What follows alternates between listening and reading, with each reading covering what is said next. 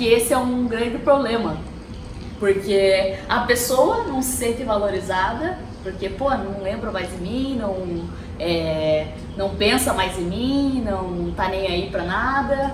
Eu acho que acaba acarretando, né? Acho que acaba Ah. trazendo um problema pra dentro do relacionamento, né? Com certeza. Acaba, acho que a grande parte é o desinteresse, né? Sim, porque todo mundo quer se sentir valorizado. Você tá num relacionamento para se sentir valorizado. Você tá num relacionamento porque em algum momento dele você se sentia valorizado por essa pessoa. Então você falou: "Caramba, eu sou alguém melhor com essa pessoa, eu me sinto alguém melhor com essa pessoa". Porque no começo era assim. Só que daí é como se fosse uma propaganda enganosa, né? É. Ah, no começo era assim, aí depois que casou, depois que namorou, depois que foi morar junto, depois que já tá um tempo, não é mais assim. Então, por que, que ela fez tudo aquilo no começo se não vai continuar, entendeu? Então não tem porquê. E é justamente isso que a gente tem que continuar fazendo, né?